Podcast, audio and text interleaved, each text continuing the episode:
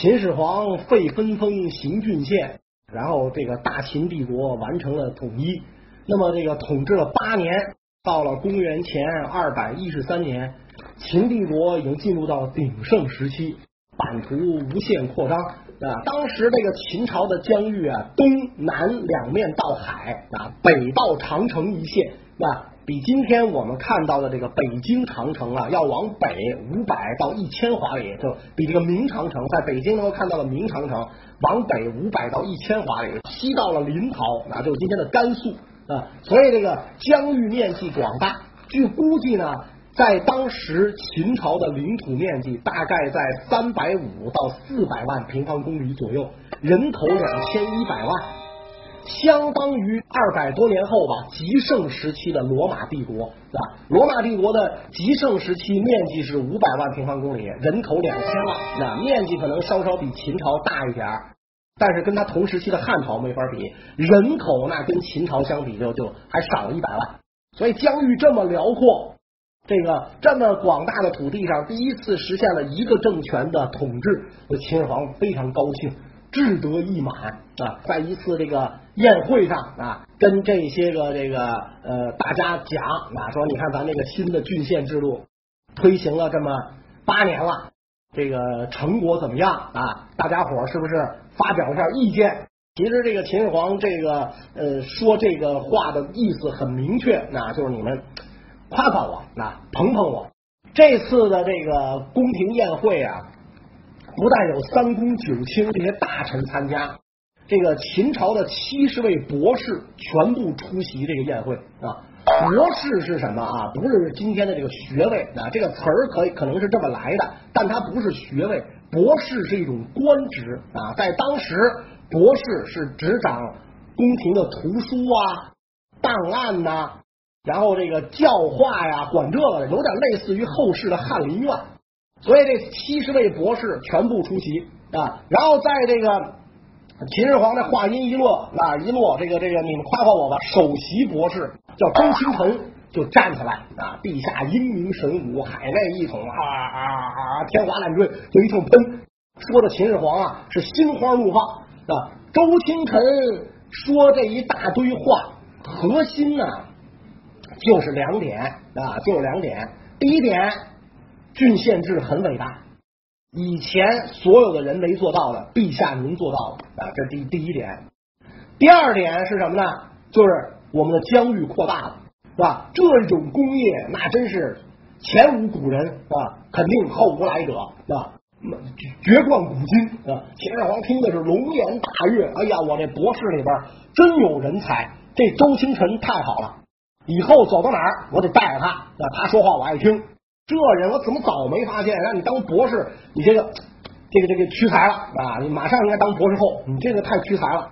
所以说完了之后，这个秦始皇正高兴呢，一个来自齐地的博士叫淳于越，小子不喘冒昧，举手报告老师，我要求发言。秦始皇说可以啊，是吧？夸我的人越多越好嘛，是吧？周清晨已经给定下调了，你们班长给定了调了，是吧？你这小子能说什么呀？说行。说这个这个这个淳于越，你你你发言吧，你站起来啊！淳于越站起来，嘡嘡嘡嘡嘡嘡嘡。说完之后，秦始皇脸都绿了，不爱听，特别不爱听。为什么？淳于越说什么呢？淳于越说呀，你现在废分封，行郡县，是使陛下有海内，而子弟为匹夫。你现在是你拥有四海，四海之主。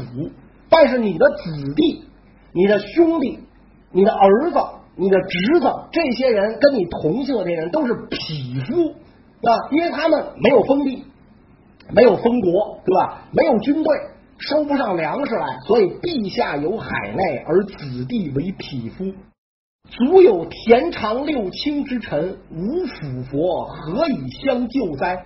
万一有田常、田氏代齐啊。那样的大臣，万一有六卿，就三家分晋啊！原来不是六家嘛，是吧？范氏、智氏、中行氏、中行氏，是吧？然后韩赵魏，如果有田常六卿那样的大臣叛变的话，你的子弟没兵没权没钱，何以相救哉？没法救你是吧？按道理说啊，按道理说，淳于越这一番话也是为皇上着想。你甭管他的这个认识正确还是不正确，他出发点是好的，对吧？我是为皇上着想的，那我觉得您这么做不行，您这么做不好。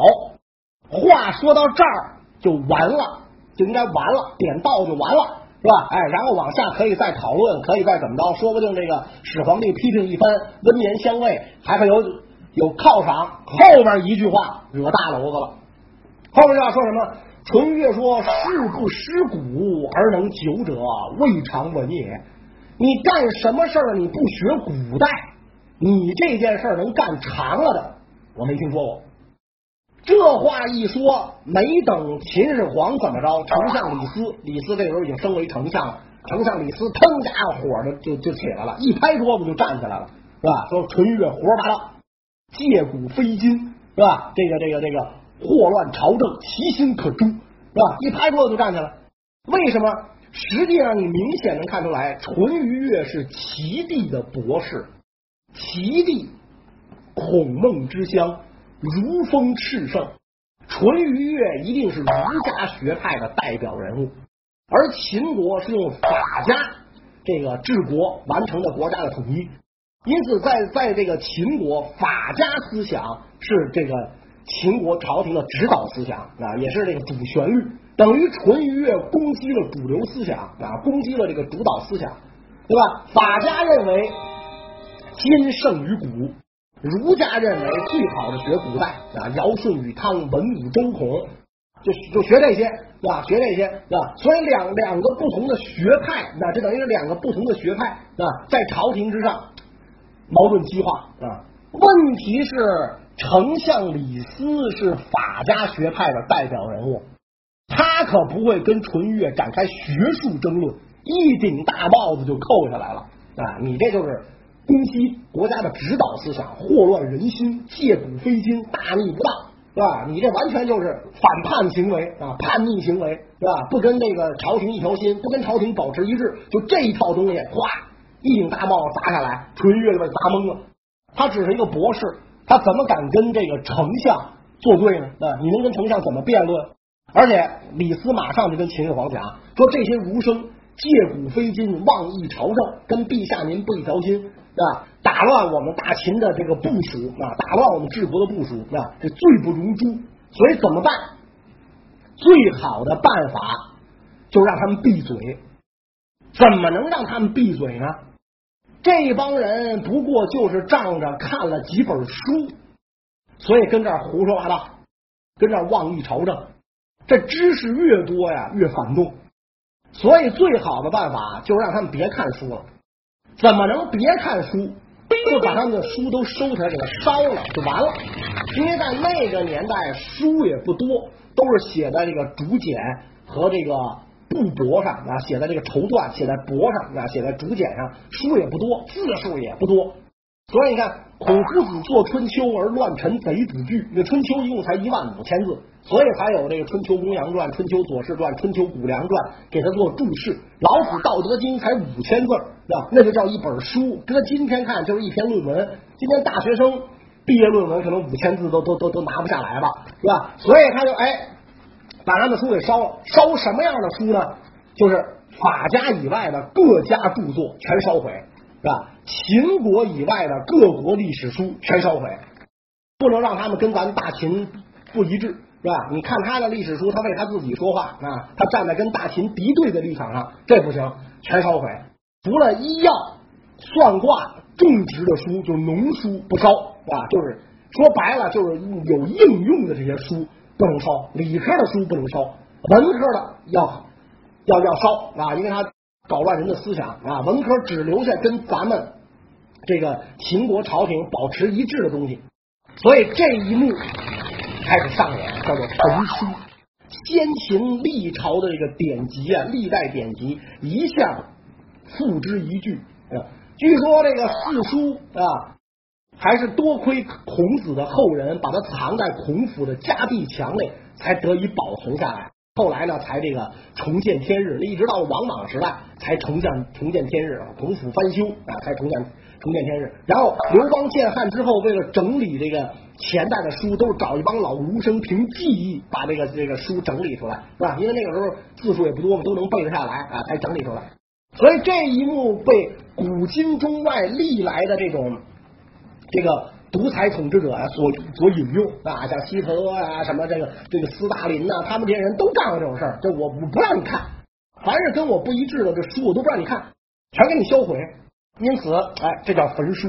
这书一被焚，你想啊啊，这些个儒生们把这个经书视作生命啊，自己一天到晚的这个物务穷年，好守穷经，就是把这些东西看作是自己的信仰的东西。你一下。给人全弄没了，所以他心中对这秦始皇能不怀恨在心吗？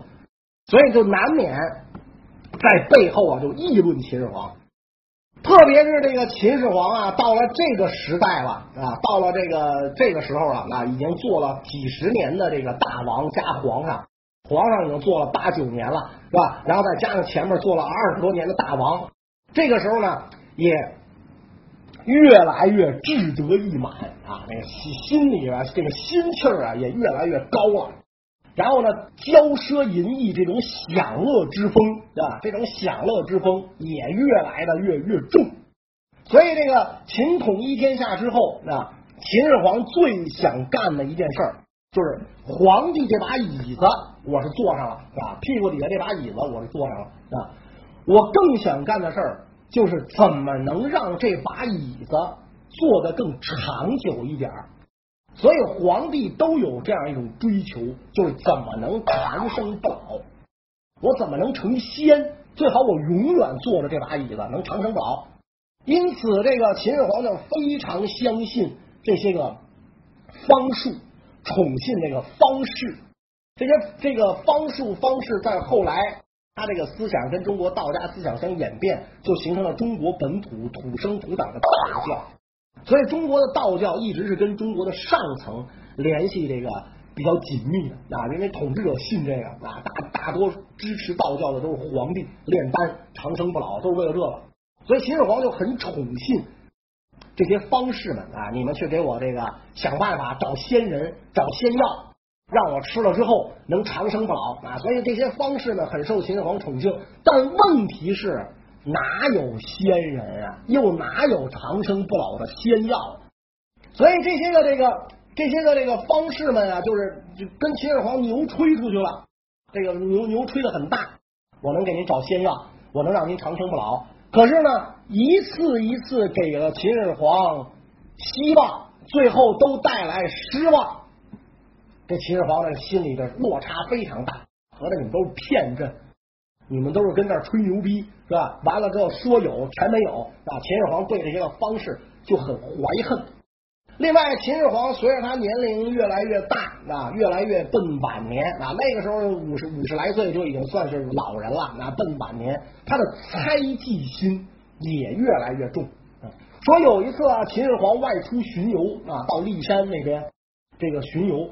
在巡游的时候呢，远远望见了丞相李斯的车队，他觉得丞相李斯的这个车队啊规模太大了，比他的规模都大，所以他很不满意啊，就嘟囔了两句啊，说有丞相这派头好大呀，我出来刚卡迪拉克，呀，您家出了迈巴赫，你这玩意儿不不太合适吧？说就就就不太高兴，就嘟囔了这么两句，嘟囔了这么两句之后呢，哎。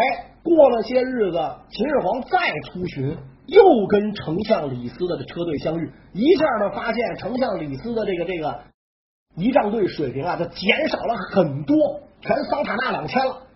哎，这怎么回事？秦始皇说：“这绝对不是李斯有觉悟，一定是我身边的人把我说的话告诉了李斯。”对吧？我当时就嘟囔来着嘛，是吧？我说你怎么这？你怎么可能比我排场都大？牛逼啊！我就我就说这么两句，对吧？我也没正式下圣旨责问李斯，是吧？李斯，你这么牛啊？我也没干这事，我就嘟囔。那听见我嘟囔的，一定就是我身边的人，而这些人嘴碎，把我的话告诉李斯了，这还了得？